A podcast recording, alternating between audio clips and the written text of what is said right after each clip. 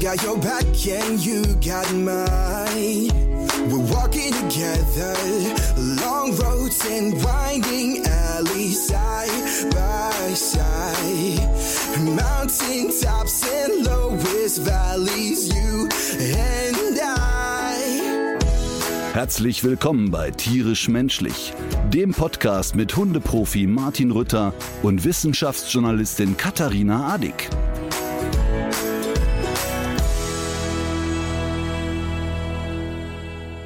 Na, hast du mir Toffifee mitgebracht? Wo? Nee, ach nee, das sind Nüsse, an denen du dich aber gerne bedienen darfst. Aber nachdem du dich öffentlich so gehässig über mich geäußert hast. Das musste sein. Das war die optimale Vorlage für diesen Mhm. besten aller Witze. Okay, also wer es nicht mitbekommen hat, ich habe vor ein paar Tagen ein Foto gepostet, ähm, wo ich mir mit tiefgefrorenem Rosenkohl mein Auge gekühlt habe.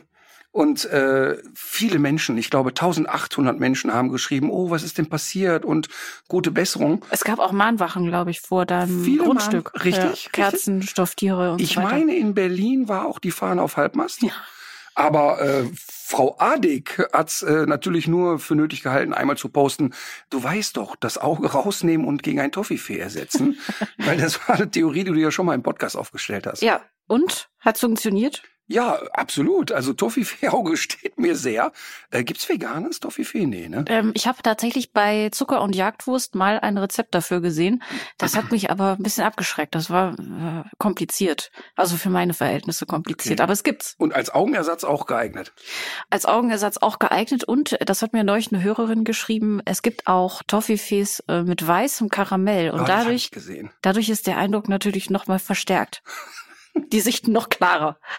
Aber ich verstehe das nicht. Wie kannst du denn kein bisschen Empathie haben? Menschen haben gefragt, was ist denn passiert und müssen wir uns Sorgen machen? Das ist mir dann ja irgendwann auch aufgefallen und dann habe ich ja auch gefragt, was passiert ist und keine Antwort erhalten. Ich habe immer gedacht, wenn einer noch postet, dann kann es so schlimm nicht sein. Dann Nee, ist also das ich- noch nicht ausgelaufen. Also, also ich glaube, dass ich nachts heimlich Opfer häuslicher Gewalt geworden bin. Denn ich bin morgens wach geworden und irgendwie war mein Augenlid geschwollen. Ach was. Ja, aber es äh, wird besser. Okay, gut. Ich sehe es ja auch jetzt gar nicht mehr, auf welcher Seite es gewesen Ja, sein weil soll. du mich nicht anschaust so richtig. Wir sitzen ja seit langer Zeit mal wieder gegenüber. Die letzten Male waren ja immer virtuell. Jetzt sitzen wir hier im Büro zusammen. Äh, nee, gerade ich komme gerade aus der Greenbox. Wir haben gerade die Unvermittelbaren weitergedreht. Ach, das aber, ist alles weggeschminkt. aber da ist es wahrscheinlich wahnsinnig gut weggeschminkt jetzt. Ja. Okay, also äh, wir sind soweit fit. Ähm, solange man sich ständig noch äh, frohes Neues anhören äh, muss, kann man auch noch mal über Silvester sprechen. Äh, dazu noch ein Hinweis. Wir hatten ja extra auf den ganzen Artikel verwiesen von Ralf Rückert und äh, jetzt gar nicht nur über den Eierlikör sprechen Mhm. wollen. Das gilt nach wie vor und auch für andere äh, Situationen, die vielleicht stressig für den Hund sein könnten. Kann ja zum Beispiel auch sein, dass durch Karneval äh, auch noch mal so eine Situation entsteht. Also in dem Artikel geht es natürlich auch noch mal darum, was es noch für Alternativen gibt, welche Medikamente da auch noch auf dem Markt sind, die nicht die Nachteile haben, von denen wir schon gesprochen haben. Und generell ist es bei uns ja immer so. Wir raten ja immer dazu, dass die, dass die Leute mit ihren eigenen Tierärztinnen, Tierärzten noch mal Rücksprache halten. Aber das, das gilt ja eigentlich immer. Ja, aber äh, immer wieder merkt man, äh, jetzt gerade bei dem Silvesterartikel Thema Eierlikör ist ja natürlich immer ein Riesenaufschrei. Ne? Also die, die einen schreien, äh, ja, der Ritter macht die Hunde alkoholabhängig, der nächste schreit, ja, aber äh, Alkohol ist doch giftig. All das ist in dem Artikel erklärt. Ja. Also da ist nicht die Rede davon, dass die Leute jetzt äh, dem Hund intravenös Stroh rumspritzen sollen. Ähm, und da sind natürlich auch andere Medikamentationen erklärt. Und natürlich gilt immer auch der Hinweis, dass erstmal Training angesagt ist. Aber es geht um eine Erste-Hilfemaßnahme und ich glaube, wenn man sich den Artikel wirklich durchliest, Mhm. So ähm, viel Zeit muss sein. dann kann man auch mit Sinn und Verstand reagieren. Aber äh, das ist scheinbar so ein bisschen out. Aber trotzdem war ja schön. Ich habe fast 1500 Nachrichten bekommen und etwa 30 haben geschrieben, das hat gar nichts gebracht. Mhm. Und die anderen haben alle gesagt, ey, mega, mein Hund ist zwar leicht verkatert wach geworden, aber hat Silvester verschlafen. Ich habe mir die Mühe gemacht, mal ein paar anzuschreiben und zu sagen, erzähl mal, wie war es denn und wie hast du es gemacht? Und alle, die ich angeschrieben habe, die gesagt haben, es hat nichts gebracht, die haben offensichtlich den Artikel nicht gelesen und haben gesagt, ja, ich habe erstmal abgewartet und dann wurde es um 22 Uhr richtig blöd und dann habe ich dem mal so ein Pinneken gegeben. Und in dem Artikel ist ja sehr eindeutig erklärt, dass sich so ein gewisser, ein Mhm. gewisser Pegel über mehrere Stunden aufbauen Mhm. muss. Und das war ganz schön, dann mit den Leuten in Kontakt zu treten. Und das waren auch nette Kommunikationen, muss man wirklich sagen. Fast so nett wie äh, zum Thema Schutzhundesport. äh, dazu müssen wir, dazu kommen wir gleich, weil ich nämlich noch eine Zahl gesehen habe, die ich ziemlich heftig fand. Und zwar war jetzt wohl rund um den Jahreswechsel waren so viele Hunde vermisst wie nie zuvor. Also Silvester und Neujahr zusammen, da ist die Rede von 667 Hunden. Und mal so ein äh, Vergleichstag, also an einem durchschnittlichen Tag werden so etwa ja, 88 Hunde als vermisst gemeldet. Das heißt also wirklich eine beeindruckende Zahl, was nicht unbedingt heißt, dass die Böllerei jetzt so viel schlimmer überall gewesen ist, sondern es gibt ja auch so viele Hunde mehr. Und äh, das zeigen ja zum Beispiel auch wieder diese Rekordeinnahmen aus der Hundesteuer, habe ich gesehen, dieses Jahr, äh, dieses Jahr noch mehr. Ja. Und, Hast du eine Zahl dazu? Äh, warte mal, das kann ich tatsächlich, glaube ich, relativ schnell während, nachgucken. Während die Chefin es persönlich googelt, ähm, will ich aber einmal kurz sagen, was ich echt interessant finde, wenn diese Zahlen veröffentlicht werden, dass irgendwie in der Silvesternacht achtmal so viele Hunde abhauen, wie man es sonst so kennt. Ja. Ähm, dass wirklich ernsthaft mir Menschen schreiben, ja, das ist wieder ein Symbol dafür, dass alle Menschen, die hier bei Martin Rütter bei Facebook sind, total verblödet sind. Die sind noch zu doof, um auf den Hund aufzupassen. Und das ist echt eine steile These. Äh, also der Rückschluss ist, alle Menschen sind zu blöd, auf ihren Hund aufzupassen. Mhm.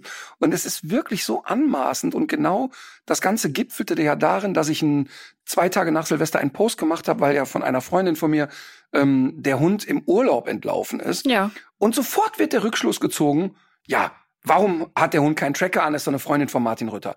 Ist die denn bescheuert, den Hund freilaufen zu lassen? Uns also niemand fragt, wie ist das denn passiert? Und mal abgesehen davon hat das auch erstmal keine Relevanz, denn du musst dir ja vorstellen, da ist also eine Familie, die mit zwei kleinen Kindern durch den Wald läuft und Tränen überströmt ihren Hund sucht. Und wer dann noch äh, zynisch postet, dem kann ich echt nicht helfen, dem kann ich nur gute Besserung wünschen. Ja. Und ähm, ich glaube, dass in dem Moment, wo ähm, erstmal Hilfe angesagt ist, keine Zeit für Zynismus ist. Aber toll ist eben auch, aufgrund der Posts hat dann jemand, das ist ja äh, äh irgendwo, ich glaube, in Tirol, glaube ich, ja. äh, gewesen, und hat jemand aufgrund des Postes mitgesucht und auch den Hund gefunden. Das war großartig. Haben einfach. wir in der letzten Folge erzählt? Äh, Haben wir, wir schon erzählt? Ja. Oh Gott, ich bin erblich belastet. Oh Mann, ey, die Demenz meiner Mama schlägt immer mehr durch bei okay, mir. Okay, aber ich, äh, wir, das, war, das waren jetzt schon auch noch so einige Wiederholungen, aber kann man sich ruhig alles nochmal anhören. So, was jetzt neu ist, die Einnahmen aus Hundesteuer. Äh, dazu habe ich hier eine Meldung. Aktuellen Medienberichten zufolge erreichten allein in Nordrhein-Westfalen die Einzahlungen in den ersten neun Monaten 2022 mit 104,6 Millionen Euro einen neuen Rekord. Also damit könnte man ein halbes Jahr lang Cristiano Ronaldo äh, in einem arabischen Staat finanzieren.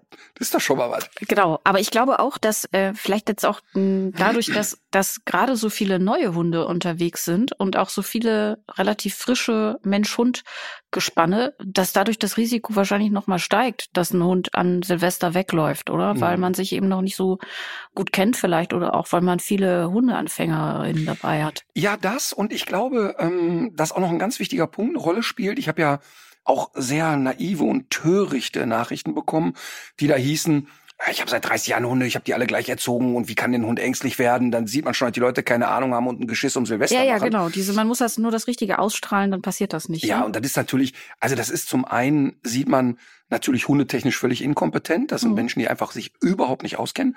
Und das ist natürlich auch eine sehr aggressive, dumme Geisteshaltung. Ja. Ähm, denn eine Sache kann ich dir sagen, ich habe wirklich selber erlebt, dass total schussfeste, sattelfeste Hunde Mhm. Mit mir gemeinsam, das habe ich also wirklich erlebt, durch einen Tunnel gehen und da kommt eine Fehlzündung eines Motorrades Ja. und Hunde, die sonst wirklich noch nie sich vor irgendwas erschreckt haben, sind im gestreckten Galopp los. Trotz Also, dieser Ausstrahlung, die du Trotz, ja hast. ja gut, ich hatte diese Ausstrahlung wahrscheinlich nicht und die Hundehalter auch nicht. Ähm, aber es ist wirklich naiv zu glauben, dass ein Hund, der sich vorher noch nie erschreckt hat, Mhm. nicht unter gewissen Umständen trotzdem Panik kriegen kann. Also Emma ist wirklich sehr sattelfest zu Silvester, aber ich würde auch nicht auf die Idee kommen, mal zu experimentieren, dass sie am 3.1. im Garten steht und ich lasse mal heimlich hinter ihren Böller fallen, Mhm, mhm. ob sie das geil findet. Also das heißt, es können viele Faktoren zusammenkommen und ich würde da die Leute erstmal nicht verurteilen. Trotzdem müssen wir auch darauf hinweisen, zwei Tage vor Silvester, mindestens fünf Tage nach Silvester sichere ich meinen Hund besonders. Mhm. Das, das ist alles richtig, da müssen wir auch darauf hinweisen, ist ja logisch. Ja. Ich will noch mal kurz auf die Hundesteuer zurück. Ich habe ja gelernt, dass die nicht zweckgebunden Genau. ist. Ja. Aber jetzt malen wir uns mal aus, wie geil das wäre. Der Staat würde sagen, okay, wir haben durch die Pandemie, durch äh, die Ukraine-Krise, durch dadurch, dass ja äh, Kosten steigen im, im äh, Segment Öl und Gas und, und Strom und so weiter, ähm, könnten wir doch jetzt einfach mal die Hundesteuer nehmen und Tiersteuer allgemein und packen die einfach in den Tierschutz und Mhm. sagen, damit unterstützen wir die Tierheime in Deutschland. Das wäre ja mal eine coole Maßnahme. Das wäre eine coole gesagt. Maßnahme. Der Deutsche Tierschutzbund äh, will das ja auch. Und ich habe eben nur mal die Zahl für Nordrhein-Westfalen genannt. Aber bundesweit waren das schon äh, 2021 zum ersten Mal 400 Millionen Euro, die eingenommen worden sind. Und damit könnte man natürlich sehr viel Druck aus der Sache rausnehmen. Oder zwei Jahre Cristiano Ronaldo unter Vertrag. nehmen. Oder das. Das ist alles da gesellschaftliche Entscheidung. Setzen, ne?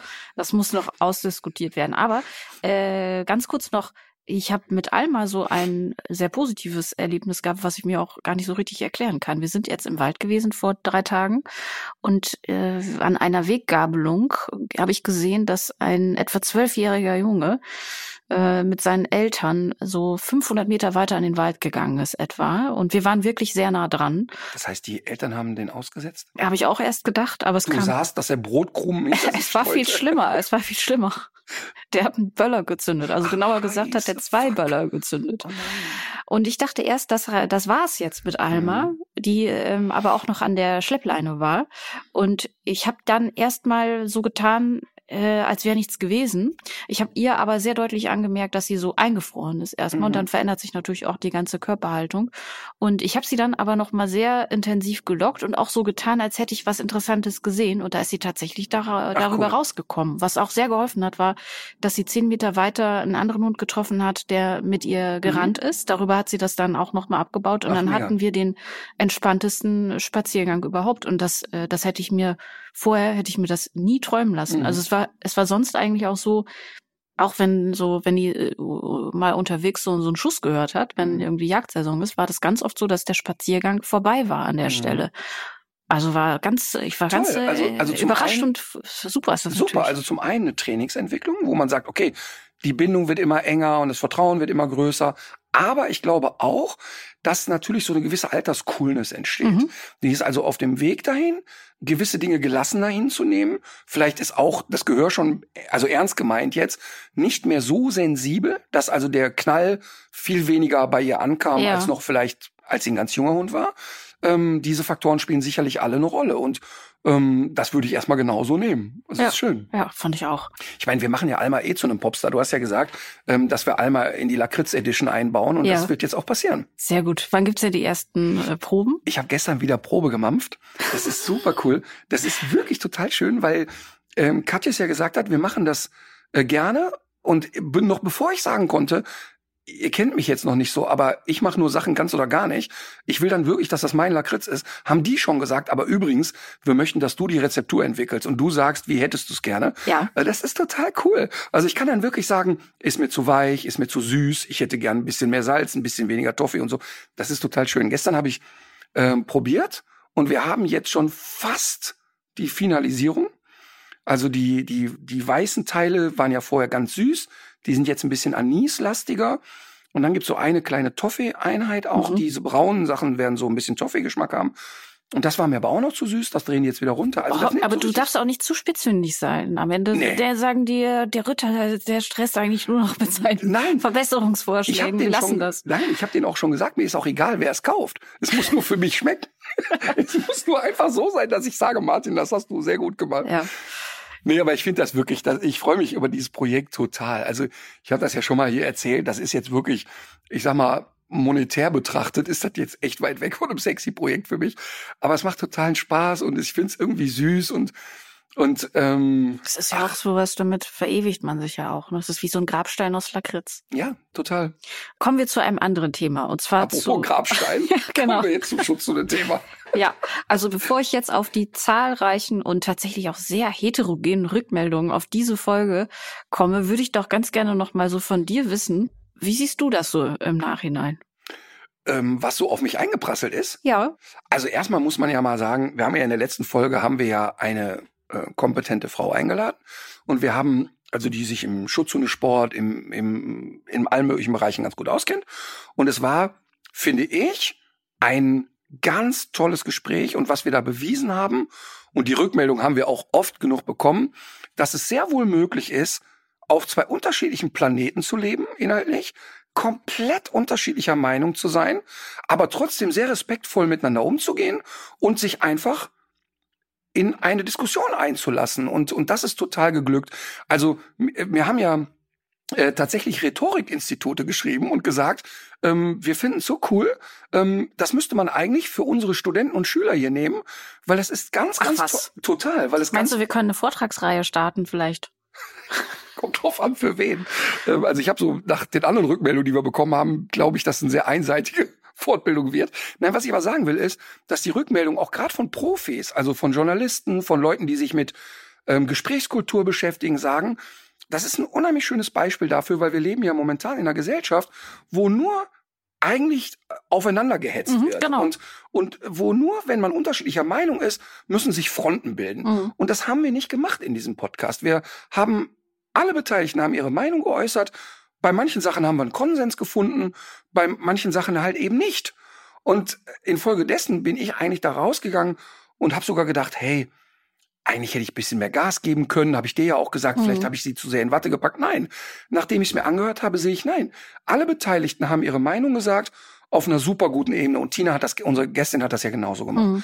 Das fand ich wirklich. Hast du gemerkt, wie wie einfach mir Gästin von über die Lippen gegangen ist? Ja, vor allem äh, in der letzten Folge hast du sogar so dieses Trennungsding gesprochen. Das ist mir auch aufgefallen. Ich arbeite an mir, merkst du was? ja. Ähm, ähm, nee, also das, ich fand das wirklich gut, weil sie auch total ihre Meinung vertreten hat, aber auch nicht das, was ich erzählt habe, wo ich gesagt habe, aber schau mal, das und das gibt's auch, hat sie ja auch nicht da gesessen und gesagt, nee, das ist aber Quatsch, Mhm. sondern sie hat ja auch gesagt, ja, ich weiß, dass diese Methoden angewandt werden und ich weiß, dass auch einige Leute diese groben Dinge machen Mhm. und ich weiß auch, dass Alkohol auf diesen Plätzen äh, häufig eine Rolle spielt. Ja. Ähm, also eigentlich fand ich ein tolles Gespräch. Ganz viele Leute haben auch genau das geschrieben und haben gesagt, wow, ich wusste eigentlich nichts über diesen Sport. Ich setze das jetzt mal bewusst in Anführungszeichen, weil es für mich kein Sport ist. Ähm, aber ich bin aufgeklärt worden. Fand ich interessant.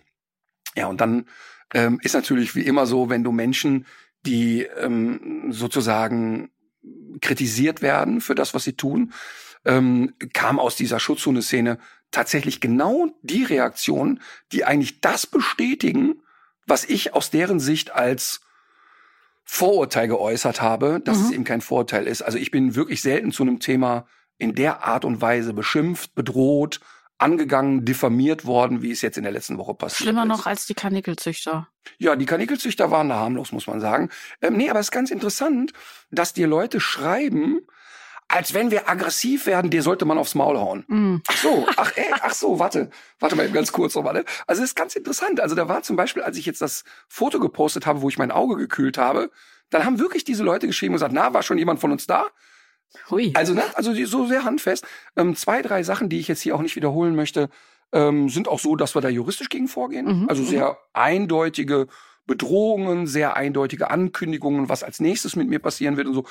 Also das, das, ich nehme das dann ernst. Also ich schließe mich jetzt nicht zu Hause ein und ich bin jetzt nicht so, huh, ich gehe nicht mehr vor die Tür. Mhm. Aber man muss das schon ernst nehmen und ich finde auch, dass man solchen Leuten sehr klar machen muss, pass mal auf, das, was du da gerade von dir gibst, ist justiziabel. Also ist eine, ist eine klare und sehr einfache Art und Weise, wie man das juristisch klärt.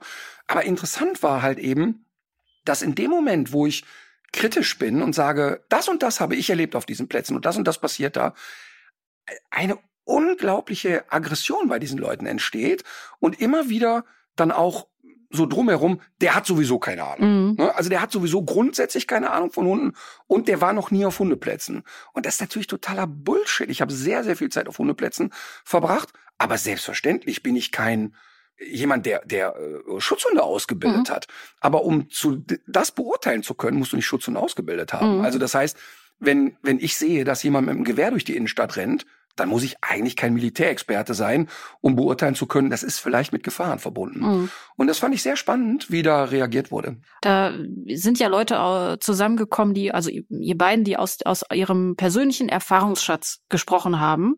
Und äh, aber auch vor dem Hintergrund natürlich dessen, was du auch für Erfahrungen aus den, aus den Trainings hast. Und ich, ich finde, wenn man auf dieser Ebene ist und die persönlichen Erfahrungen äh, austauscht und das andere, was der andere sagt, eben auch gelten lassen kann, äh, kann man es eigentlich, finde ich, kaum fairer machen. Das einzige, die einzige Kritik, die man haben kann, aber das so, so war die Sendung sozusagen einfach nicht gebaut, ist, dass man, und das ist auch, dass es so ein paar Fragen offen geblieben sind, bei mir auch. Okay. Also, äh, was mich schon sehr interessiert, ist, was es dazu zum Beispiel für Studien gibt. Und ähm, ja, das ist interessant, was du sagst, denn äh, jemand aus dieser Schutz- und Szene veröffentlicht ja gerade eine Doktorarbeit und eine Studie, ja. ähm, wo hervorgeht, dass ähm, prozentual, ähm, wenn wir Beißstatistiken haben, viel weniger Hunde aus dem Hundesport draußen beißauffällig werden. Ja, aber da muss man ja wieder die Relation sehen. Es gibt natürlich auch nur sehr wenige Hunde aus dem Hundesport im Vergleich zu den normalen Haushunden. Ja, sie wollen schon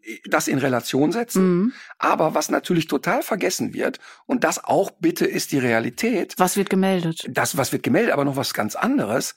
Und auch jetzt werden wieder viele Leute von denen schreiben, aber wer von den Hardcore-Schutzhundleuten geht denn mit seinem Hund im Kölner Stadtwald spazieren? Mhm. Das findet ja nicht statt. Das ist ja das Interessante, dass du sagst, dass wir feststellen, dass immer noch die höchste Rate der Hunde, die wir in Deutschland haben, sind Schäferhund und Schäferhund-Mischlinge. Und jetzt geh mal durch den Kölner Stadtwald und sag mir mal, wie viele deutsche Schäferhunde siehst du da? Also das heißt, da werden Bienchen mit Blümchen verwechselt. Und mhm. für mich ist ja ein ganz anderer Ansatz da. Es ist ja nicht nur, dass ich zu 100 Prozent davon überzeugt bin, dass wir eigentlich im Grunde einen Hund latent zu einer Waffe ausbilden von Menschen, die keinerlei Kompetenz haben und nicht beurteilen können, was das im Alltag bedeutet. Ja. Und ich finde, wenn sowas gemacht wird, sollten wir auch über sowas wie einen Waffenschein nachdenken. Das heißt also, es ist ja durchaus darf jemand Sportschütze sein, aber der darf eben nicht mit seiner Knarre durch die Innenstadt laufen mhm. und damit rumfuchteln. Mhm. Und das ist ein Riesenproblem. Das ist Punkt eins. Punkt zwei ist, ich sehe ja auch noch aus der Sicht des Hundes komplett überdrehte, hochgestresste Hunde. Und ich kann dir äh, wirklich sofort und aus der Hüfte geschossen und da gibt es keine Meinung, wissenschaftlich fundiert zeigen, schau mal, wir sehen hier Stresssymptome, wir sehen hier vor allen Dingen auch körperliche Probleme, ähm, gerade dieses eng am Fuß kleben, der Blick muss immer nach oben, ist ein Riesenproblem für die Muskulatur in der Halswirbelsäule, da gibt's auch überhaupt keine Verhandlungsbasis oder sowas. Es gibt ja auch noch eine NDR, ein NDR-Beitrag, mhm. der geht so, glaube ich, sieben, acht Minuten, wo sich auch noch mal ein Zoologe und Verhaltensbiologe äußert, Professor Udo Ganzloser. Jetzt kann man sagen, der Udo kennt sich nicht aus mit Hundetraining, weil er kein Hundetrainer ist, aber er äh, bezieht ja Stellung zu dem Thema Schutzhundesport und was da so los ist und da kommt auch mal eine Frau zu Wort, die Opfer geworden ist. Mhm. Und ähm, ich finde durchaus, auch wenn dieser Bericht, glaube ich, schon acht, neun Jahre alt ist, mhm. dass man da auch noch mal einen Aspekt sieht, denn da kommt auch jemand zu Wort, der Polizeihunde ausbildet und zwar professionell. Und der sagt in diesem Bericht, naja, wenn ich mit dem Hund im Einsatz bin, hat der einen Maulkorb drauf. Achtung, um meine eigenen Kollegen zu schützen. Denn wenn dieser Hund in Rage ist, beißt er in alles rein, was sich bewegt. Mhm. Und wenn das jemand sagt, der wirklich berufsmäßig diese Hunde ausbildet und so ehrlich ist, dann finde ich, kann man schon unterstützend sagen, dass ich mir die Dinge hier nicht ausdenke.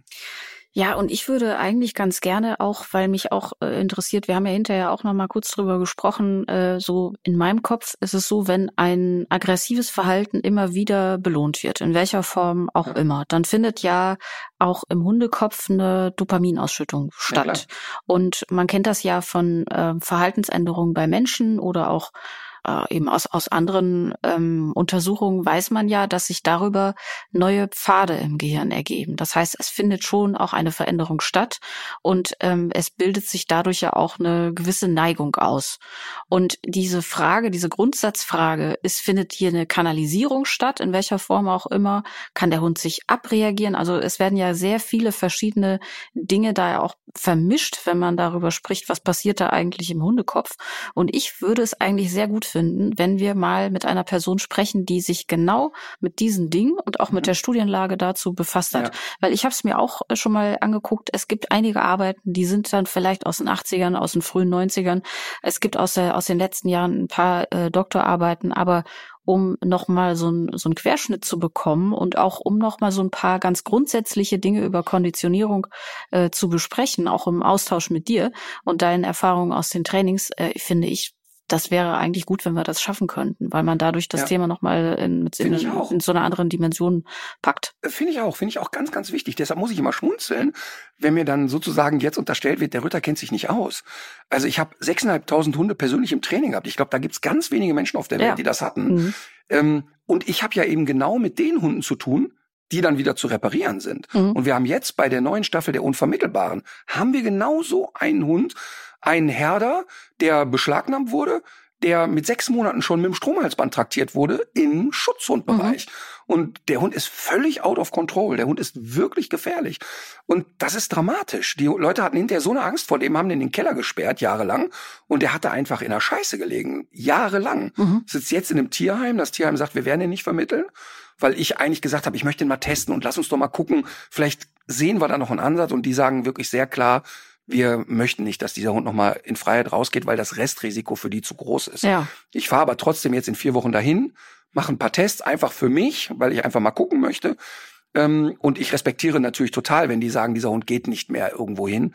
Aber ich finde es erstmal interessant. Ja. Ähm, aber das ist wirklich interessant, dass uns ja auch einige Leute geschrieben haben, äh, sogenannte Aussteiger nenne ich die jetzt mal, die, die sagen, ich habe äh, viele Jahre Schutzdienst gemacht und ich bin da raus, weil ich es einfach nicht mehr aushalten konnte, wie brutal da mit Hunden umgegangen wurde. Ähm, und ich selber kenne ja auch Berufskollegen, die aus der Ecke kommen und sagen, ey, fuck, wenn ich überlege, was wir da veranstaltet haben. Und natürlich, natürlich ist klar, dass das heute nicht mehr ist wie vor 30 Jahren. Das ist völlig klar. Ja. Aber es gibt da noch genug, da hat sich's kein bisschen verändert. Und jetzt setze ich noch einen drauf. Es gibt alte Aufnahmen von Adolf Hitler, wo er mit seinem Hund trainiert. Und wenn du dir das anguckst, da ist an der Prüfungsordnung nur sehr wenig verändert worden. Mhm. Und das sind Aufnahmen von 1938. Mhm. Also da siehst du genau das, über die Steilwand schießen, ran an den Ärmel gehen, wo du sagst, alles klar, Mhm. das habe ich alles schon mal gesehen. Da hatte das aber schon bunte Bilder. Mhm. Also das heißt, da hat wenig Entwicklung stattgefunden. Das ist genau, genau wie in der Jägerei, wo auch immer alle sagen, ja, wir haben hier junge Nachwuchsleute, die ganz anders gestrickt sind. Die Realität sieht aber eben sehr häufig ganz, ganz anders aus. Und, das muss man wirklich sagen, diese Schönrederei, dieses das, also ja, ich habe mal davon gehört, aber ich kenne das eigentlich gar nicht. Ja, oder das, das gibt's nur im Ausland. Oder ja, das gibt's nur im Ausland. Und das ist nicht ehrlich. Das ist Ja. schlichtweg nicht ehrlich. Hm. Ich habe zwei von diesen Nachrichten hier, weil ich das auch ganz interessant fand. Die sind nämlich nicht von 1994. Äh, wir haben eine Zuschrift bekommen von einer Hörerin. Hallo Martin, ich habe eure neue Podcast-Folge mit Spannung verfolgt und wünschte, dass ich sie schon etwas eher gehört hätte. Zu meiner Geschichte. Bei uns ist ein Riesenschnauzer im- März 2022 mit 16 Wochen eingezogen. Ich habe mir überlegt, wie ich ihn wohl bestmöglich auslasten kann und bin in einen Hundesportverein eingetreten. Relativ schnell wurde ich mit ihm in die äh, Schutzhundeausbildung gedrängt. Anscheinend ist mein Hund ein Hund mit viel Trieb und leider nicht ganz so viel Gehorsam. Alle waren begeistert von ihm. Zitat, ein Hund mit Charakter oder so sollten Riesenschnauzer sein. Inzwischen sind die meisten Riesenschnauzer nicht mehr zu gebrauchen. Ich habe sogar mehr oder weniger ernsthafte Kaufangebote erhalten. Mein Trainer hat mich dann noch zu einem anderen Schäferhundverein mitgenommen. Die haben das ganze ja noch mit viel mehr Ernsthaftigkeit betrieben als mein ursprünglicher Verein. Ich war schockiert. Stachel, Schlinge und Elektro, das waren die Vorschläge, wie ich meinen Hund zu mehr Gehorsam kriege. Ich war dort zweimal und habe dann die Sache mit dem Hundesport aufgegeben. Ich war leider anfangs zu naiv und hoffe, dass mein Hund von den viermal Schutzdienst nichts nachbehält.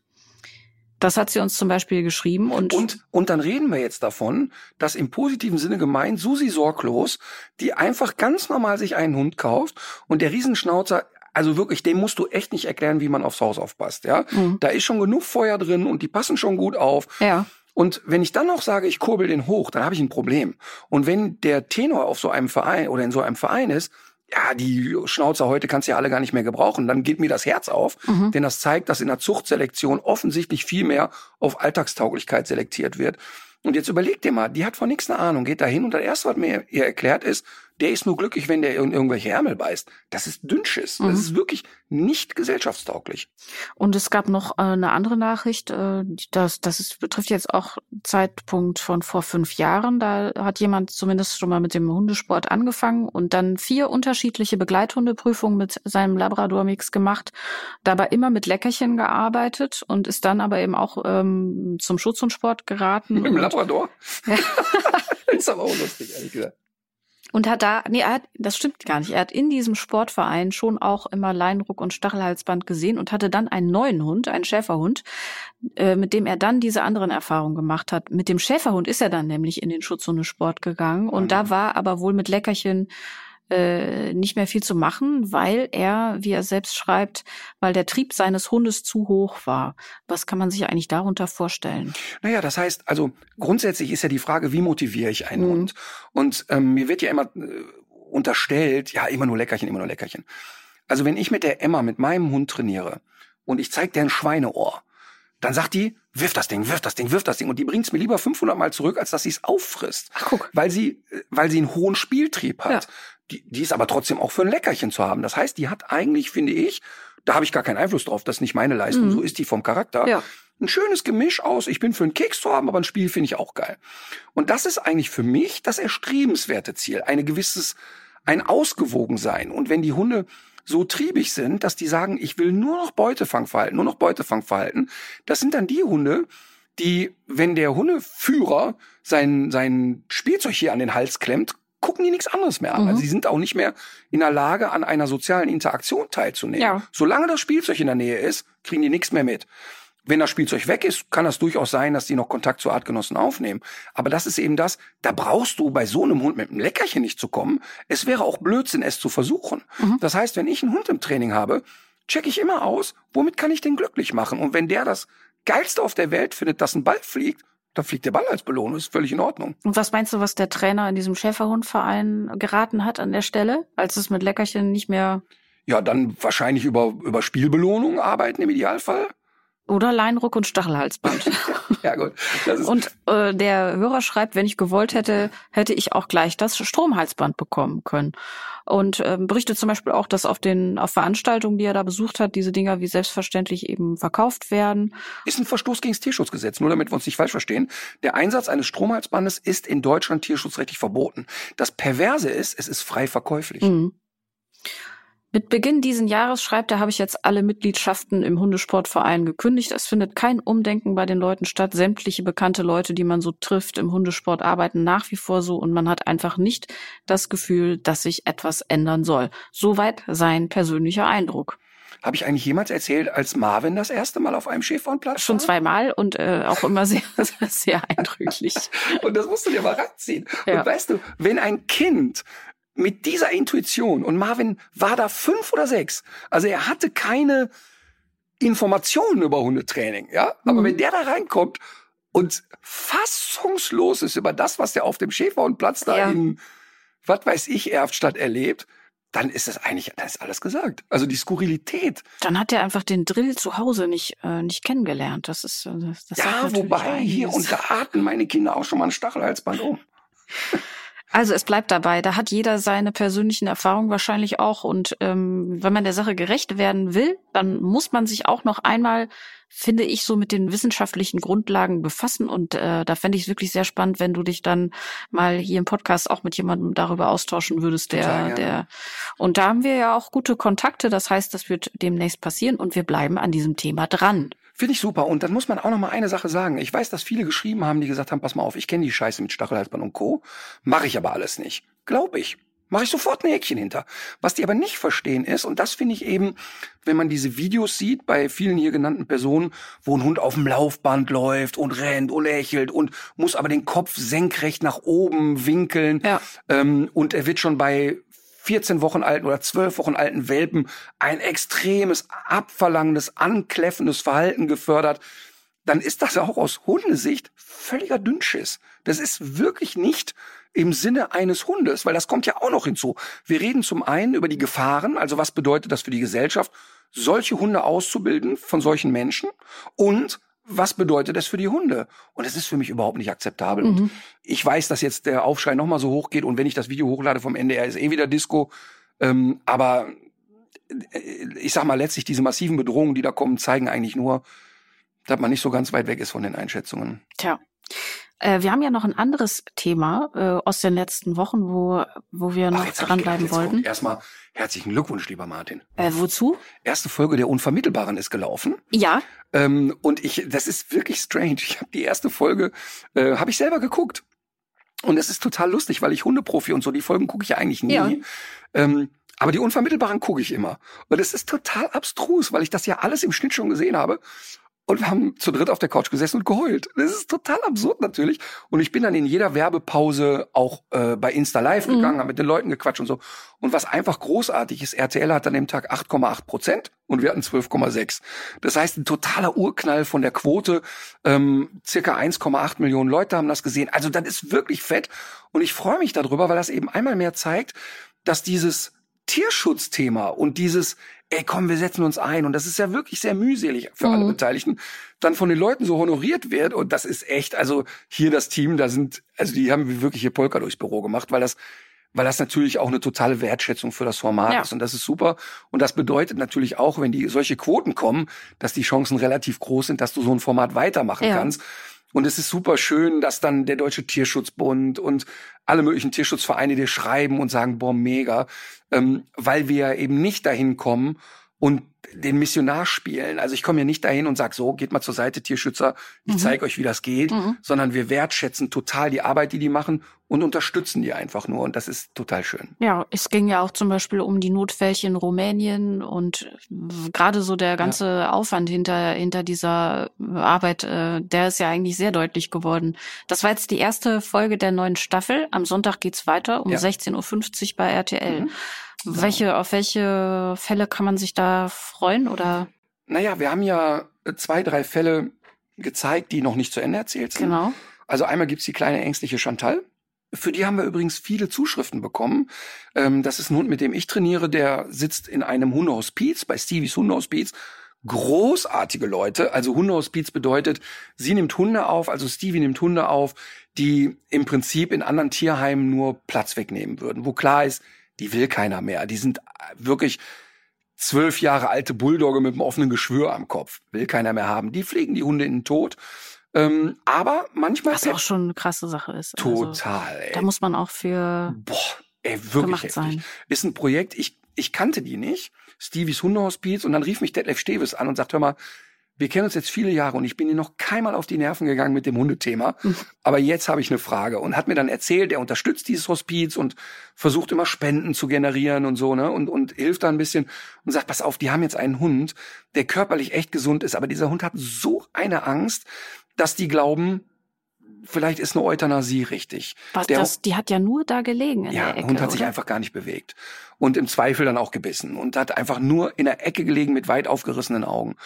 Und eigentlich möchte Stevie jetzt gar nicht, dass du kommst und eine Geistheilung vollziehst, sondern einfach nur, sie möchte ehrlich eine Einschätzung von dir. Glaubst du, dass dieser Hund ausreichend Lebensqualität hat? Ja, Und dann bin ich dahin und habe mit Chantal, heißt dieser Hund, mit Chantal trainiert und bin dann eigentlich da weg und habe gesagt, pass auf, den Hund kannst du natürlich nicht vermitteln. Aber wir kriegen hin, dass die hier happy wird. mhm. Und dass die sich integriert, auch zu den anderen Hunden Kontakt aufnimmt. Sie hat ja immer so zwischen 10 und 12 alte, klapprige Hunde, aber die fröhlich sind. Also du kommst da hin, da ist Gekläffer am Zaun und das ist irgendwie, das ist echt bewundernswert. Ne? Und, und auch, sie sagt auch wirklich mit jedem Hund, den ich hier einschläfe, heul ich wieder mit. Aber sie, sie ist so voll dabei. Das ist wirklich eine tolle Einrichtung. Und ich habe dann mit, mit äh, Chantal ein paar Stunden trainiert und mir die angeguckt und so. Und die Chantal sehen wir dann jetzt in der nächsten Folge nochmal. Mhm. Dann gibt es zwei sehr ängstliche Brüder, Snoopy und Charlie, die wir aber auch vermitteln, die aber echt unglaublich ängstlich sind. Die kommen aus so einer Animal Hoarding Geschichte, glaube ich. Ne? Genau, da ist Animal Hoarding ist ja ein Phänomen, dass die Leute zu Anfang glauben, sie schützen Tiere, nehmen die bei sich auf und verlieren den Überblick und haben plötzlich immer mehr Hunde oder Katzen. Also ganz häufig dann ja auch, dann haben die in kleinsten Wohnungen plötzlich 30 Hunde und Ja. 25 Katzen. Da ist schon kniehoch steht die Scheiße da im Haus und den Hunden und Tieren oder den Katzen natürlich auch geht's wahnsinnig schlecht. Diese Hunde sind beschlagnahmt worden. Und das führt eben häufig dazu, dass diese Tiere nie das Haus verlassen haben. Das heißt also, diese Hunde waren faktisch vorher noch nie außerhalb einer Wohnung Mhm. kennen keine Menschen, kennen gar nichts. Und ähm, das ist aus dem Tierheim Gifhorn. Super Einrichtung, die auch echt viel machen. Und äh, mit denen haben wir schon ein paar Sachen gemacht. Und die beiden Hunde haben wir jetzt vermittelt und haben Leute für die gefunden, aber long way to go im Mhm, Training. mhm. Ähm, also die drei werden wir auf jeden Fall wiedersehen. Und dann sehen wir tatsächlich auch nochmal Flöckchen, einen sehr krassen Fall aus Rumänien. Ähm, also tolle Geschichten einfach.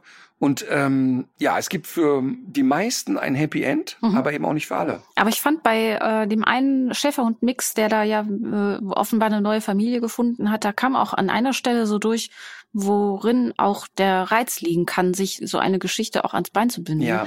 Die hatten ja auch äh, eine Hündin, die selber auch äh, schon Probleme hatte. Wenn man es schafft, so einem Hund ein Zuhause zu geben und so Sicherheit zu vermitteln, das ist ja auch, äh, das ist auch ein schönes persönliches Erfolgserlebnis. Total. Und die Familie, die also Charlie genommen haben, die haben eine Hündin bereits und diese Hündin war auch sehr ängstlich Mhm. und haben gesagt, ey, wir haben diesen Weg schon mal geschafft und wir möchten so einem Hund eine zweite Chance geben. Und ich verrate nicht zu viel. Super Familie und die ziehen das auch durch, aber die haben genau nach zwei Wochen gesagt, wir sind fertig. Ja. Wir sind fix und fertig. Wir haben es nicht gedacht, dass das auf uns wartet. Okay. Also Weil es sah jetzt tatsächlich die Anfänge jetzt so Nee. von wegen äh, Einzug und so weiter, Ja. das sah eigentlich sehr vielversprechend Nee, das war aber aus. ganz weit weg von vielversprechend. Oh. Also ähm, Charlie ist dann erstmal so mit und hat dann aber schon an der Treppe gesagt, ach so, eine Treppe? Leider nein, leider gar nicht. Ja. Und das führte schon mal dazu, dass Papa die ersten Tage unten im Flur schlief. Und das ist alles noch harmlos. Aber es gab dann auch Streitigkeiten plötzlich unter den Hunden. Dann fingen an, die Hunde sich zu kloppen und so weiter.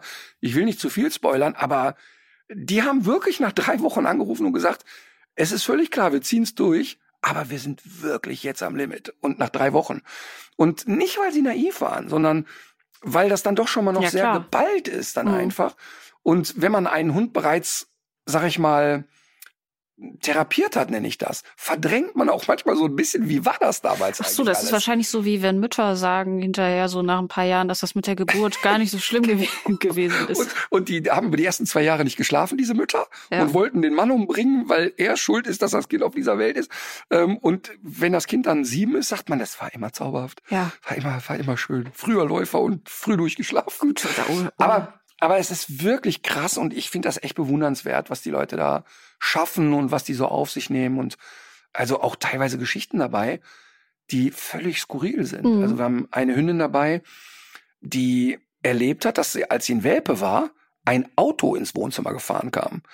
Also die waren, haben an einer Straße gelebt, in einer ziemlich blöden Kurve, und da ist ein Auto aus der Bahn geraten und ist volles Brett in dieses Haus reingefahren. Und das ist im Dunkeln passiert. Und seitdem ist dieser Hund im Dunkeln nicht mehr allein zu lassen. ja, klar. Fix und fertig. Und jetzt kommt das Harte.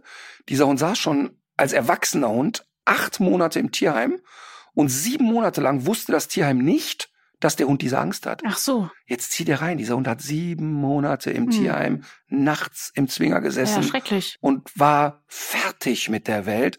Und die haben das durch einen Zufall erlebt, weil die ein Sommerfest hatten und weil dieser Hund eigentlich ganz nett ist, haben die den so mit rausgeholt, einen Bull-Mastiff-Mix, haben den so mit rausgeholt und wuselte da rum und plötzlich wird's dunkel bei diesem Fest und dieser Hund kriegt totale Panik und die denken alle, oh, was ist das denn?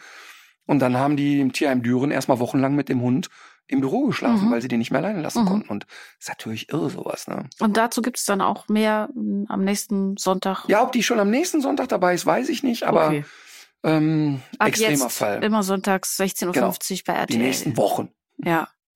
Äh, auf der anderen Seite dieser ganzen Problematik steht immer noch das Thema Welpenhandel und da steht auch immer noch das Thema Welpenhandel über eBay. Mhm. Wir haben uns ja auch gefreut, wie alle anderen auch, als wir gelesen haben, dass eBay die Geschäftsbedingungen ändert und äh, dass der Handel mit ähm, Welpen insbesondere äh, grundsätzlich erstmal verboten ist, beziehungsweise nur dann stattfinden darf, wenn es eine entsprechende Genehmigung gibt. Jetzt schreiben uns seitdem äh, natürlich viele Leute aus unserer Hörerschaft, aber auch Leute von Tierschutzvereinen wie Vier Pfoten, dass das einfach nicht stimmt. Mhm. Also äh, es gibt nach wie vor diese Angebote bei eBay. Es gibt mh, auch immer noch die Möglichkeit, obwohl auch das eigentlich hätte verboten werden äh, müssen, der, äh, Tiere als äh, zu verschenken zu inserieren. Das muss man sich auch mal vorstellen. Und es tut sich einfach gar nichts. Und ich wollte an dieser Stelle nochmal Herrn Dubois auffordern, das ist der Pressesprecher von eBay, nochmal vielleicht in seinen Spam-Ordner zu gucken, weil ich habe ihm nämlich jetzt schon so oft geschrieben und er antwortet einfach nicht. Aber kannst du dich erinnern, als die Pressemitteilung rauskam und wir haben darüber gesprochen, Ja. ich war ja sehr skeptisch ja, ja. und habe gesagt, okay, jetzt sagen wir erstmal, da findet vielleicht ein Umdenken statt, aber wir bleiben dran. Hm. Und nach dem Gespräch, was ich mit Herrn Dubois hatte damals, das war ja also mehr Geschwurbel, habe ich in meinem ganzen Leben noch nicht gehört. ja, Ähm, da, da, da fehlt mir dann doch die Fantasie, dass sie es durchziehen. ja. Und mal ganz ehrlich, ähm, wenn wir jetzt überhaupt keine Rückmeldung von denen kriegen, ähm, dann fange ich das an, bei Social Media wieder öffentlich zu machen. Dann würde ich unsere Mails mal vorlesen, weil die Erfahrung hat gezeigt, dass dann doch die entsprechenden Stellen, also mhm. selbst Julia Klöckner hat damals schnell reagiert, mhm. als ich öffentlich Dinge äh, gepostet habe und vielleicht, ähm, weißt du, dann kommen die, wer die mit einer Geschichte kommen, ja, Spam-Ordner, ähm, ach, huch, auf unserer Plattform werden Hunde verschenkt, haben wir gar nicht gewusst. Wahnsinn. Also es ist jedenfalls auch, wenn man sich da selber nochmal durch die Anzeigen wühlt, ist es auch irgendwie so ein, äh, so ein, so ein inkonsistentes Bild. Also es gibt offenbar jetzt auch äh, Inserate, wo eine solche Genehmigung angegeben ist. Mhm. Äh, dabei ist allerdings auch völlig unklar, ähm, wie äh, das nachgeprüft werden soll.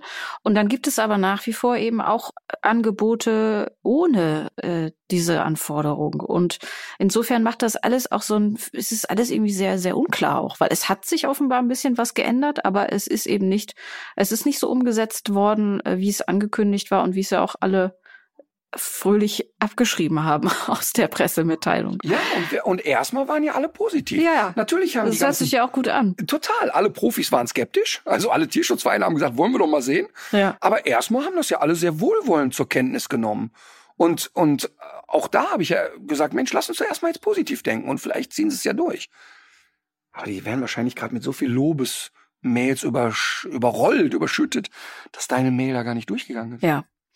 Äh, ich würde gerne noch auf ein ganz anderes Thema hinaus. Äh, hat auch was mit Tierschutz zu tun. Dschungelcamp, also äh, fast.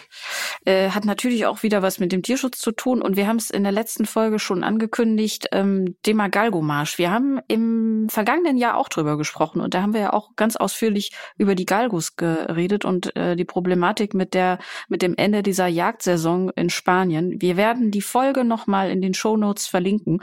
Es gibt aber, um auf dieses Elend und diese Schrecklichkeit äh, äh, hinzuweisen, gibt es alljährlich, äh, immer am letzten Januarwochenende oder so rund um den 1. Februar jedenfalls, äh, sogenannte Galgomärsche. In Köln findet das dieses Jahr schon zum achten Mal statt und ähm, in Berlin gibt es aber auch solche, so einen äh, Marsch und in München und Saarbrücken und Hamburg und Bremen. Das heißt, es lohnt sich auch, wenn man sich da äh, gerade machen möchte für diese Aktion, mal in der eigenen Stadt zu gucken, ob es nicht auch da einen Galgomarsch gibt oder man kann auch mal überlegen, ob man sowas in der eigenen Stadt Stadt ins Leben ruft. Das wäre noch so ein Tipp. Ja. War das schon ein Tipp des Tages? Nein. Nee, ich habe noch ganz viel. Ich musste heute ja so lange oh, warten und äh, das musst du dir, das musst dir ja klar sein. Wenn du mich warten lässt, dann, äh, dann nutze oh, ich die Zeit auch. Naja, also ich habe ja, jetzt kommen wir mal ganz kurz weg vom Thema Tierschutz oder so. Ähm, ich habe vor drei Tagen.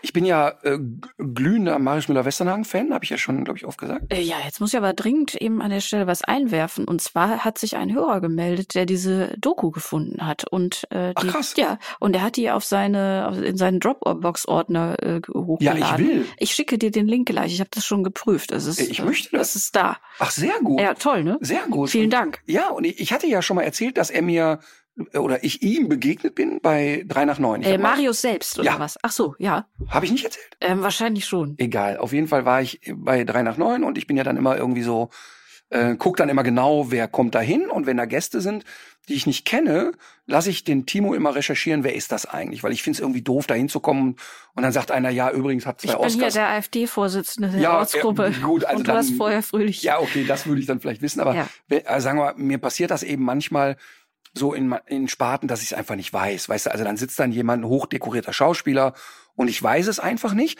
was ja erstmal nichts Schlimmes ist. Nein. Überhaupt nichts Schlimmes, aber ich bin gerne vorbereitet und ich finde das für mich so, ein, so eine gewisse Form von Respekt, zu gucken, mit wem habe ich da eigentlich zu tun. Ja. Jetzt nicht im Sinne von, ich will mir schon mal drei Fragen aufschreiben, ich bin nicht der Moderator der Sendung, aber ich möchte, ich finde es einfach irgendwie eine Wertschätzung, dass ich mich damit beschäftige. So. Und auf manche freut man sich ja dann und auf, bei manchen denkt man so, ach Mensch, das halte ich wohl durch. Und dann hörte ich eben Marius Müller-Westernhagen sitzt da und das war für mich ein mega Highlight, ne? weil wir uns wirklich nie begegnet sind vorher und es war äh, natürlich sehr, sehr, sehr, sehr, sehr, sehr besonders. Und ich habe aber dann ja so ein bisschen Angst. Also deshalb würde ich ja in keine Sendung gehen, in der äh, Sophie Massot sitzt. Ich würde dann, ich würde dann nicht hingehen. Also weil ich Weil Angst du habe, Angst dass, hast, dass das Bild, was du von ihr Ja. hast, dann zerbricht. und dass sie sich vielleicht doch nicht verliebt am Ende. Ich würde ja da hingehen mit dem festen Vorsatz, sie wird sich in mich verlieben. Ja, und würde natürlich. sagen, jetzt, wo ich dich hier so sitzen sehe, Ja. fällt's mir auch Wo ein. warst du all die Jahre? Ja, wir, wir haben aufeinander gewartet. Ja. Ja. Ähm, Und ich meine das wirklich ernst. Ich, ja, das, ich würde, das, das, ich glaube auch, dass die Hörerschaft es auch weiß mittlerweile. ich würde wirklich dahin gehen und hoffen, dass sie sich in mich verliebt. ja, Und ich könnte vielleicht noch damit umgehen, wenn sie sich nicht verliebt. Aber ich könnte es wirklich, es wäre ganz schlimm für mich, wenn sie sich rausstellt als Arschgeige. Also wenn du da weg ist und denkst, ey, was eine blöde Kuh. wenn die zum Beispiel sagt, dass sie Le Pen wählt oder Ja, ach, weiß ich nicht. Wenn die, weiß ich nicht, mir würden schon Allüren reichen. ja, Also mir würden schon dumme Allüren reichen. Weißt du, wenn die so haben. nur gelbe M&Ms. Ja, man reiche mir das Fidschi-Wasser so. Ne? Da Mhm. hätte ich schon keinen Bock auf die. Ähm, was glaube ich aber übrigens auch alles nicht. Mhm. Auf jeden Fall, ich faktisch, ich würde nicht hingehen. So, bei Marius war klar, ich gehe hin, weil wenn er sich nicht in mich verliebt, ist auch okay. So, Mhm. ne? ähm, und Marius hat ja so ein bisschen schwierigen Ruf immer. Ich weiß das nicht. Doch total. Man Mhm. hat, ähm, also er hat ja das Leid, dass Jetzt er. müssen wir wieder aufpassen, weil Mario sitzt nicht mit am Tisch. Ne? Das war ja dein guter Vorsatz. Nein, nein, nein. Ich habe da alles, was ich jetzt sage, habe ich ihm persönlich gesagt. Ach so, okay. Wir haben nach der Sendung noch eine halbe Stunde geplaudert, das war schön. Mhm. Ähm, und also er hat einen schwierigen Ruf insofern, er hat ja früher, das sind übrigens meine beiden Tipps des Tages, die beiden Filme, die ich jetzt gleich nennen werde, Theo gegen den Rest der Welt Ja. und Aufforderung zum Tanz. Mhm. Da spielt er eine Figur Theo Gromberg, einen gestrauchelten Lkw-Fahrer. Und die Leute, er hat das so gespielt, dass die Leute glaubten, er ist Theo Gromberg. Er wäre nahbar, man kann ihm so auf die Schulter klopfen. Und Marius Müller-Westernhagen sagt, ich war nie der nahbare Kumpeltyp. Ich bin kein Mensch, der auf der Straße angequatscht werden möchte. Mhm. Und erst recht nicht möchte ich, dass mich jemand in den Arm nimmt. Ja, das kann man sich vorstellen. So, und er sagt, was ihn total berührt ist, wenn jemand kommt und ihn auf der Straße anspricht und sagt, pass mal auf, ich war bei dir bei einem Konzert und das werde ich nie vergessen, wie schön das war. Der sagt, das ist, der sagt, da rollen mir sofort die Tränen runter, weil ich da jemanden glücklich gemacht habe. Aber wenn jemand kommt, äh, Mario, und springt mir den Arm, das bin ich einfach nicht. Und dann hat er überlegt, wie kann ich mich davon abgrenzen, dass alle Leute schreien, Marius, Marius, und hat dann angefangen, Anzüge zu tragen und hat dann nur so maßgeschneiderte Armani-Anzüge getragen. Und ich weiß noch, als ich 25 war, habe ich gedacht, alles klar, der hat jetzt einen Schuss weg. Das ist nicht mehr der Marius, den ich auf der Bühne liebe. Mhm. Der ist abgedreht, der trägt jetzt Armani-Anzüge. Mhm. Und er hat das aber getan, weil er gedacht hat, Das die- ist so eine Barriere. ja, die US-Sportler machen das ja alle. Deshalb siehst du die ganzen Basketball- und Baseballstars. Die siehst du oft in Anzügen, weil die versuchen darüber eine Distanz aufzubauen. Mhm. Das versteht natürlich Martin mit 25 nicht. Und ich fand den Durchgang knallt und abgehoben. Und das erzählt er auch nochmal die nächste Empfehlung in einem Alles gesagt Podcast Mhm. von Zeit, äh, von der Zeit. Da ist, glaube ich, sechs Stunden geht dieser Podcast. Und Der läuft ja immer so ewig lang. Man macht vorher so ein Schlüsselwort aus. Genau. Und wenn das fällt, erst dann ist es vorbei. Ja. Und das kann dann eben auch immer sechs oder acht Stunden dauern. Total. Und Marius ist da total in Plauderstimmung gekommen. Der ist eigentlich nicht so jemand, der gerne erzählt. Der Ja. hat sich aber da sehr schnell wohlgefühlt und der hat all diese Dinge erzählt. Ist echt hörenswert. Ähm, ich teile nicht alles, was der da erzählt, aber trotzdem waren da viele hörenswerte Sachen. Und was ich aber eigentlich sagen wollte, ist genau in diesem Podcast, also nein, ich bin noch bei drei nach neun. Er kam da rein und er hat erzählt und wir hatten direkt so eine Ebene, weil ich ganz viele Dinge nachempfinden kann und es so manche Dinge kannst du nur nachempfinden, wenn du selber auf großen Bühnen gestanden hast oder auch auf kleinen Bühnen. Ähm, denn du musst reflektieren, dass das, was du da an Resonanz bekommst, wenn ich auf einer Bühne stehe Mhm. und die Leute danach mit mir ein Foto machen, da erlebe ich oft, dass Leute zittern und sagen, oh Gott, das ist für mich der größte Moment. Die zittern aber nicht, weil die mich als private Person Martin äh, treffen, Ja. sondern weil die etwas in mich reinprojizieren, was sie selber sehen, wenn sie mich im Fernsehen sehen. Ja. Das ist ein großer Unterschied. Ich bin keine Kunstfigur, aber die Leute projizieren etwas in dich rein, was du gar nicht bist Mhm. oder auch gar nicht sein willst. Ja. Und das hat Marius da sehr eindrücklich beschrieben. Und dann ist das auch egal, ob du vor 60.000 Leuten spielst wie er oder vielleicht vor 6.000 wie ich. Das Mhm. spielt dann keine Rolle mehr. Und ich kenne das auch, dass so eine Überglorifizierung deiner Person stattfindet.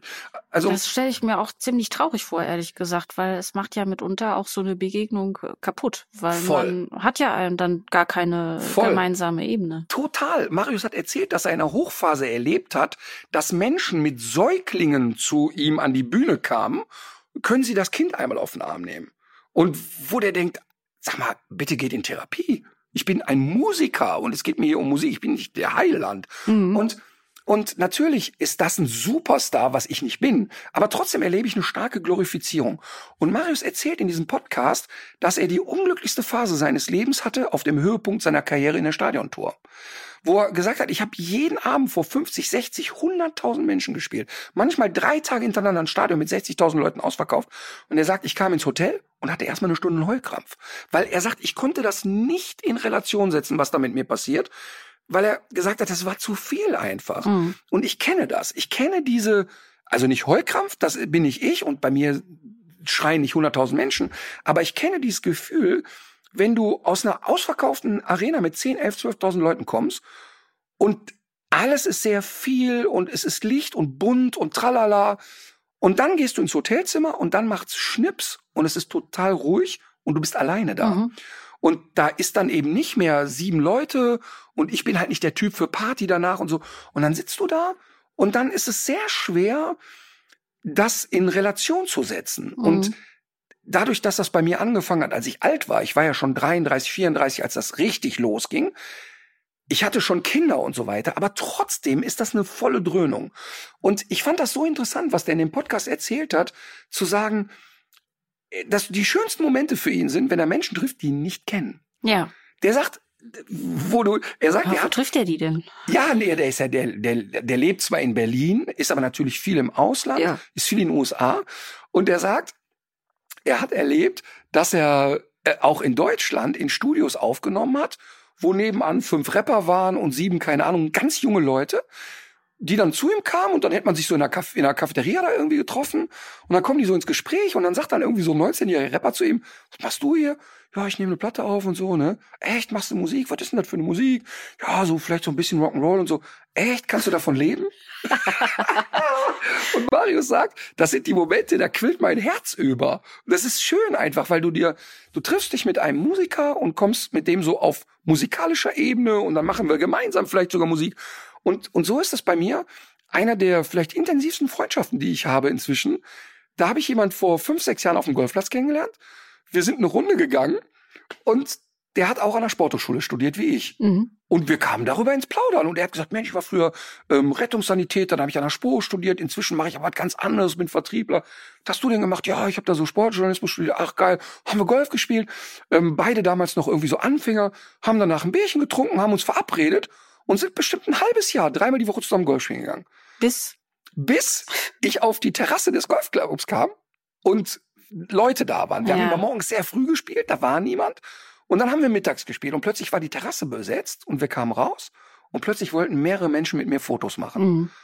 Und der Michael saß neben mir und sagt, äh, warum? Was wollen die? Ja, pff, ich habe da so eine Hundeschule und ich, mir war das, das war irgendwie ein komischer Moment so zwischen uns. Das ne? dann erklären zu müssen, was ja an sich auch schon irgendwie für dich selbst ja auch ein bisschen verrückt das ist. Das war strange irgendwie. Ja. Und dann habe ich so, ja, ich habe da eine Hundeschule und manchmal mache ich auch so eine Fernsehsendung darüber. Und ach, hör mal, wie war denn deine Zahl? Und dann haben wir so über den Score geredet. Und der nahm das so Brötchen machen zur Kenntnis und sagte, ach, echt? Und wir spielten so weiter. Und dann dauerte das noch mal drei Monate. Der hatte das auch völlig wieder raus aus dem Kopf. Das spielte für den überhaupt keine Rolle. Und der hat auch nicht weitergedacht. Mhm. Und dann vergingen so drei weitere Monate. Und dann hatten wir so einen Moment, wo jemand so völlig starstruck, hysterisch wurde, als er mich sah. Und dann sagte der, ey, jetzt klär mal auf, was, warum? Und dann habe ich das so ein bisschen erzählt und habe gesagt, ja, ich gehe da auch so auf Tour und mache da Vorträge und Fernsehen und so. Ach echt? Da komme ich mir mal angucken. Ja, cool. Und dann war zufällig ein paar Wochen später, wir, wir leben ja beide in Köln, war Düsseldorf Philipshalle. Oder heute heißt es ja Mitsubishi Elektrikhalle oder irgendwie so, ne?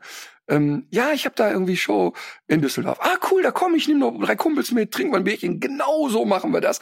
Ähm, ich bräuchte aber dein Kennzeichen, dann kannst du Backstage parken. Ach so, ja, cool, hat er noch nicht geschnallt. Und dann parkte der Backstage und der ist so, so ein naturfröhlicher Typ und kam so nach hinten und freute sich, dass da so ein Catering war und mampfte sich da was rein und setzte sich da so mit in die Crew und hat noch nichts hinterfragt. Und irgendwann sagte der, ähm, sag mal, wo findet das denn gleich statt? Weil der hatte so die Theorie, dass in der Philipshalle vielleicht mehrere kleine Räume gibt oder ja, so. Ja, ja, ja, in der Philipshalle. Ach, da in der, in der Philipp? Ach so. Und dann kam der rein, da waren 5000 Leute da im Raum. Er konnte das nicht fassen. Der war für den so strange und so verrückt einfach. Und ich hatte da so ein bisschen Sorge. Dass es dadurch kaputt gehen könnte. Was macht das jetzt mit der ja. Freundschaft? Wird das jetzt plötzlich anders? Mhm. Und das Lustige war, dass der dann sich da so ein reinmampfte auf die Tour und dann am Ende saß wir so da und wir haben da überhaupt nicht mehr drüber geredet. Es war dann so, hm, Mampf, Mampf, Mampf. Der eine macht dies, der andere Und- macht das. So, ne? Und, und dann haben wir einfach am nächsten Tag Golf gespielt und fertig. Also der hatte nie wieder danach, war das zwischen uns, also natürlich reden wir über Beruf, er redet über seinen Beruf, ich über meinen und ich rede mal mit ihm vielleicht über einen Fernsehvertrag oder sowas. Aber wir, das, das stand nie zwischen uns danach. Oder das hatte keine besondere Relevanz oder ich hatte jetzt nicht das Gefühl, dass der jetzt plötzlich mit mir anders ist. Und was ich eben an dem Marius-Podcast und auch an der Begegnung bei 3 nach 9 hatte, dass diese Gefühle, die man so auf einer Bühne hat oder was danach passiert oder wenn du wieder in den Alltag gleitest, also wenn du vier Tage auf Tour warst und dann kommst du nach Hause, dann braucht das ja immer ein bisschen, bis bei mir so die Normalität einkehrt. Ja. Und jetzt bin ich ein Hundefuzzi, der was über Hunde erzählt. Jetzt musst du ja aber mal das hochrechnen bei Musikern. Ja. Das hat ja noch mal eine ganz andere Wucht, wenn du jetzt als, was weiß ich, Johannes Oerding oder wer auch immer auf einer Bühne stehst. Wer ist denn Johannes Oerding nochmal? Sie macht nur einen Quatsch. Egal, eine der erfolgreichsten deutschen Musiker auf jeden Fall. Ähm, äh, Partner von Ina Müller. Ah ja. Egal. Auf jeden Fall ein, ein, ein wahrscheinlich einer der besten deutschen Musiker, die es so gibt. Okay. Ähm, egal. Auf jeden Fall ist er, ich hätte auch, was hätte ich noch sagen können, Bruce Springsteen. Okay. Der zweitbeste nach Ja. Johannes Oerding. Verstehe. Ähm, was ich nur sagen will, ist, dass, glaube ich, ein Musiker, der auf einer Bühne steht, noch mal eine ganz andere Wucht erlebt, als ich das erlebe. Weil ich glaube, ich ist noch mal ein großer Unterschied, wenn bei so eine mir Emotionalisierung ja auch, ne? Und viele Leute verbinden ja auch gerade so mit diesen Westernhagen-Liedern auch so bestimmte Lebensphasen Voll. und voll und weißt du, und wenn da so eine ganze Halle dein Refrain mitsingt und alle sind so wow, das hat ja eine ganz andere Dynamik, Ja. als wenn bei mir am Ende was total schön ist, alle applaudieren, alle stehen auf, die schätzen das wert, das ist toll. Ähm, aber die werden glaube, keine Säuglinge hingehalten. Welpen. Mir werden Welpen auf die Bühne geworfen, die ich segnen soll. Nein, aber, aber als ich mit Marius darüber geredet habe, hat er gesagt, ich, ich verstehe genau, dass du gespürt hast, was ich hier erzählt habe. Ähm, und ich glaube auch, dass das bei dir gar nicht anders ist als bei mir. Das spielt keine Rolle, worüber du erzählst und ob da acht oder zehntausend sind oder hunderttausend oder auch nur in einem Kleinkunsttheater 40 Leute stehen. Der Mechanismus ist, glaube ich, derselbe.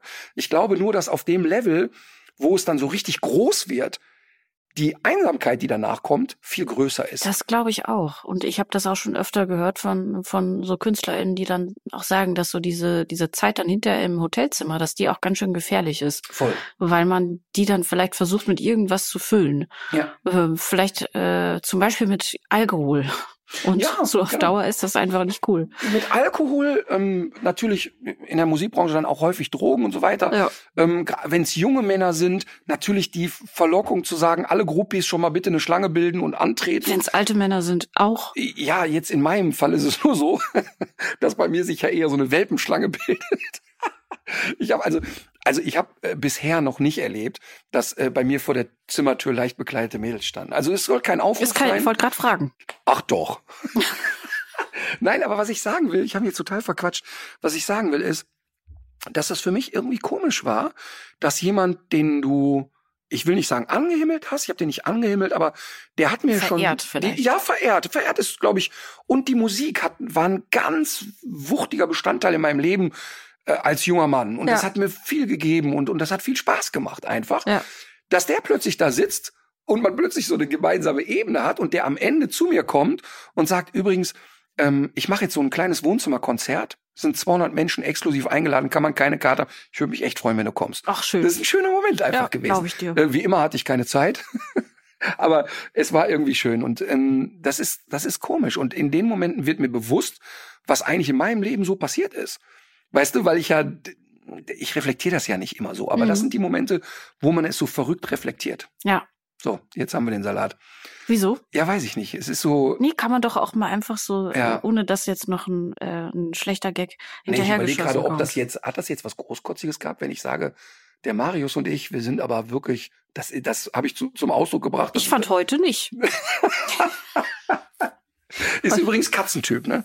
Hat gesagt, Hund möchte er unter keinen Umständen haben. Guck mal, da kann man doch mal wieder sehen, was für ein offener Typ du bist. ähm, ich hatte hier großmäulig angekündigt, dass wir heute Abend, äh, heute Nachmittag über diese ganze Kotbeutel-Geschichte sprechen. Ich war auch richtig gut vorbereitet und dann hat mir noch jemand ein Produkt äh, ge- zugeschickt, was ich noch nicht kannte. Und das muss natürlich mit in die Evaluation einfließen. Ist es ein essbarer Kotbeutel? Fast. Das später dazu mehr. Dann ähm, wollten wir ja auch sprechen über Leute, die für die Tierhilfe in der Ukraine gerade arbeiten. Und da habe ich jetzt aber auch eine Spur aufgenommen zu jemandem, äh, die schon öfter in Krisengebieten Tierschutz betrieben hat und auch was darüber erzählen kann, warum das eben auch nicht nur Tierschutz ist, sondern weil, warum das eben vor allem auch wichtig für die Leute dort ist. Voll. Und die würde ich eigentlich ganz gerne auch mal zu uns einladen. Finde ich cool. Sehr gut. Dann machen wir das doch so. Äh, dann darfst du jetzt Ach, wir müssen noch sprechen über unser großes Event, die 101. Folge im Brauhaus Sünner im Walfisch am 14.02. Richtig. Ja, die Gewinner stehen fest. Die GewinnerInnen Ach, stehen cool. fest und werden jetzt von uns kontaktiert. Äh, wir können jetzt aber auch schon mal sagen, ähm, ab 18 Uhr ist Einlass. Genau. Um Viertel vor acht geht's los. Wir haben bewusst diesen Einlass um 18 Uhr gewählt. Ähm, also ich werde auf jeden Fall um 18 Uhr auch schon da sein. Das heißt, wir haben bewusst diesen Einlass gewählt, weil natürlich Philipp, der Betreiber dieser Kneipe, auch sagt, ey, erfahrungsgemäß kommen die Leute hier reingehetzt und wollen auf jeden Fall noch irgendeinen kleinen Snack futtern. Ja. Jetzt ist das ja so ein klassisches Brauhaus. Das steht eigentlich für die Frikadelle und das Schnitzel und die Blutwurst, genau, die Flöns. Und ähm, wir haben aber mit ihm gesprochen und gesagt, hey, da werden mit Sicherheit auch Leute kommen, die äh, vegan oder mindestens vegetarisch futtern wollen. Ähm, das ist für ihn echt ein Culture Clash. Aber ähm, er sagt, kriegt er hin. Es wird ein veganes Gericht geben. Ja, und wahrscheinlich wird es ein Salat sein. ich, also mir fehlt jegliche Fantasie, dass der, dass der Philipp da jetzt, also ich meine, das muss man mal sagen, das ist ein Brauhaus. Ne? Und ja, aber die ja, haben auch Internet und es gibt auch gute Produkte und das muss auch nicht irgendwie jetzt ja, die komplizierteste Sache der Welt nein, sein. Nein, nein, nein. Muss man nur offen im Kopf für sein. Genau, aber die vegane Speise, die es da geben wird, ja. die wird sich auf dem gleichen Niveau befinden wie die Fleischspeisen, die es da gibt. Auch die sind nicht sonderlich feingeistig. Also da gibt's eben äh, eine Bratkartoffel mit Speck und einem, was weiß ich, für ein Fleisch. Und genauso wird es da wahrscheinlich einen unkomplizierten Salat. Ja, aber das muss geben. ja auch nichts Schlechtes sein. Das Nein, genau. Ich wollte nur sagen, ich wollte nur sagen, ähm, die Menschen können sich da irgendwie noch schnell was reindrücken. Ja. Das wird aber jetzt nicht so sein, dass die Menschen da irgendwie, wir haben da nicht 100 äh, Tische oder so. Das heißt, die Leute werden da auch gerne mal im Stehen äh, irgendwie einen Kölsch trinken können und äh, sich irgendwie ein Brezel reinschieben und dann haben wir es auch. Ja. Ähm, wir und vor allen Dingen du musst darauf achten, dass ich nicht, wenn ich mit Philipp auf Philipp treffe, mhm. könnte es durchaus passieren, dass wir da schon um 18 Uhr mal einen Kölsch trinken. Wie, das ist jetzt meine Verantwortung. Du musst auf mich aufpassen, dass ich nicht um 19.45 Uhr schon, schon schmutzige Lieder singe. Ähm, aber ich freue mich extrem auf den Abend. Ich freue mich da wirklich sehr drauf. Ja, ich habe auch Bock. Ja, das ist ja schon mal was. Ne? Ähm, du darfst jetzt deinen Tipp des Tages raushauen. Ich habe ja die drei Tipps äh, im Grunde schon genannt. Es ist einmal, findet man bei YouTube übrigens, äh, Aufforderung zum Tanz. Das ist für mich der beste Film, den Marius gedreht hat, auch wenn er das nicht hören will. Der zweite, der war übrigens ein Fernsehfilm und weil er so erfolgreich war und Marius wollte aber keinen zweiten Teil drehen, weil er gesagt hat, ich möchte, er war ja ein sehr guter Schauspieler, das wissen die wenigsten, also wirklich ein sehr, sehr guter Schauspieler. Ähm, er sagt, ich möchte keinen zweiten Teil davon drehen, weil ich nicht auf diese Rolle reduziert werden möchte. Mhm. Und dann hat man ihn geködert und gesagt, okay, dann gehen wir ins Kino damit. Und dann hat er gesagt, okay, dann zweite Teil ist dann Theo gegen den Rest der Welt. Mhm. Und ähm, die dritte Empfehlung ist dann tatsächlich ähm, den Podcast ähm, der Zeit zu hören, wo Marius zu Gast ist. Das ist wirklich ganz, ganz toll. Packen wir alles in ja. die Show Notes. Ähm, ich habe ja schon vom Galgomarsch gesprochen. Dann äh, ist ja jetzt gerade Lützerath in aller Munde. Und äh, Claudia Kempfert, Professorin, Klimaökonomin vom Deutschen Institut für Wirtschaftsforschung, ist auch da. Das heißt, es ist keine reine Protestlerveranstaltung, sondern mhm. es gibt eben auch viele Wissenschaftlerinnen, die sich dahinter stellen und die sagen, eigentlich sieht man an Lützerath genau das, was bei uns schief läuft und auch die schiefen Deals, die mittlerweile doch auch gemacht worden sind. Das, was man an radikalem Umsteuern braucht, jetzt gerade, das findet einfach noch nicht statt. Und der Kampf wird offenbar gerade in Lützerath ausgefochten. Und dazu möchte ich aber auch nochmal für diese ganzen Hintergründe den äh, Podcast von ihr empfehlen. Den, der läuft beim MDR. Kämpferts Klima-Podcast. Und dann habe ich noch äh, einen weiteren Tipp. Wie gesagt, ich hatte eben viel Zeit. Die nachfolgenden Sendungen verschieben sich um Nein, ich habe ja heute es- auch viel empfohlen. Komm. Nee, es ist, äh, es ist ein Artikel von äh, volksverpetzer.de. Äh, Ich finde, dass das eine sehr lohnenswerte Geschichte ist, die man, auf die man ruhig mal öfter gucken kann, weil da oft nochmal so ähm, ja andere Sichtweisen auf äh, Themen, die in der Öffentlichkeit mitunter sehr einseitig debattiert werden, äh, Platz finden. Und äh, in diesem Zusammenhang sind es die Krawalle in der Silvesternacht und auch was in den Medien äh, daraus geworden ist. Und da geht es auch so ein bisschen um die Rolle der Polizei, die ja mittlerweile auch viel für sich selbst spricht, weil sie eigene Kommunikationskanäle hat. Und das kann auch mal dazu führen, dass Dinge so ein bisschen verzerrt in der Öffentlichkeit ankommen. Und ich finde einfach es klug, sich auch über solche Mechanismen ähm, zu bilden und, und das ein bisschen im Kopf zu halten, wenn man die eine oder andere Schlagzeile konsumiert. Den Artikel werden wir auf jeden Fall verlinken. Finde ich gut und finde ich wichtig. Weil das ja immer, also da, ich merke das und das ist so bitter für mich manchmal. Ich merke das auch sogar manchmal in meinem äußeren Zirkel. Ähm, wir haben ja hier über Kartoffelbrei werfen und so schon gesprochen. Und ähm, ich merke aber auch manchmal so in meinem, vielleicht so zweiten Circle in meinem Umfeld, Mhm. ah, dass mehr und mehr der Fokus darauf gelegt wird, ja, das sind doch alles Verrückte. Ja, es ist ja auch einfach. Mhm. Es ist einfach, das alle, es Ja. ist einfach vieles abzutun und Ja. es findet ja nach wie vor auch so statt. Das sieht man ja überall auf der Welt. Es werden ja viel, es wird ja viel Stimmung und viel Schulterschluss erreicht, wenn man klare Feindbilder definiert. Genau. Und deshalb finde ich wichtig, dass man die Sache immer wieder auch fachlich, wissenschaftlich diskutiert und Mhm. immer wieder sagt, ja, ja, das kann ja sein, dass ihr blöd findet, wenn sich hier einer auf der Straße festklebt, aber übrigens, das ist hier das Thema. Mhm. Ähm, finde ich ganz, ganz wichtig. Ich habe ein Lied, ich bin ja, wie du weißt, ich bin ja der Romantiker von uns beiden. Das stimmt. Ähm, das stimmt tatsächlich. Ähm, aber diesmal kommt ein Lied, das ist nicht so romantisch, aber trotzdem ein gutes Lied ähm, von Westernhagen. Fertig. Ah, das kenne ich gar nicht. Gut, äh, vielen Dank dafür. Ich habe jetzt gerade eben noch was gehört. Es ist Entspannungsmusik von der Band Shark Tank, die ich noch nicht so lange kenne. Und das Lied heißt Chemtrails and Paper Planes. Weißt du, was Chemtrails sind? Nee. Das ist diese verrückte äh, Verschwörungstheorie, dass Leute glauben, dass die Kondensstreifen am Himmel, dass die, dass das äh, Chemikalien sind, die da versprüht werden, um unter anderem äh, unser beider Gedanken äh, zu steuern. Oder ich glaube, mitunter geht es auch darum, äh, dass man irgendwie bestimmte Bevölkerungsteile von der weiteren Vermehrung abhält. Also da gibt es, glaube ich, alles Mögliche. Aber das Lied ist schön. Herrlich. Das Lied entspannt. Es ist, es sind viele verrückt unterwegs. Ich habe vor kurzem jetzt wieder bei YouTube meine Söhne lieben das, die schicken mir sowas dann immer. Auch nochmal so einen so einen Film gesehen, wo so ein Flat Earther, der also davon ausgeht, dass die Erde eine Scheibe ist, da gibt's Ja. auch so eine Szene. Ja, ja.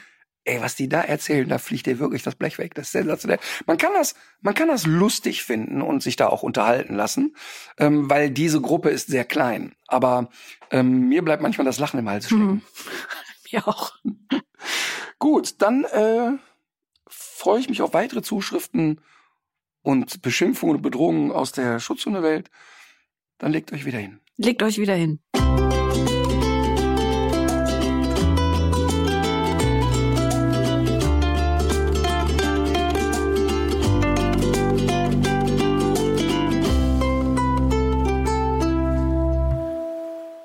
Dieser Podcast ist eine Produktion der Audio Alliance.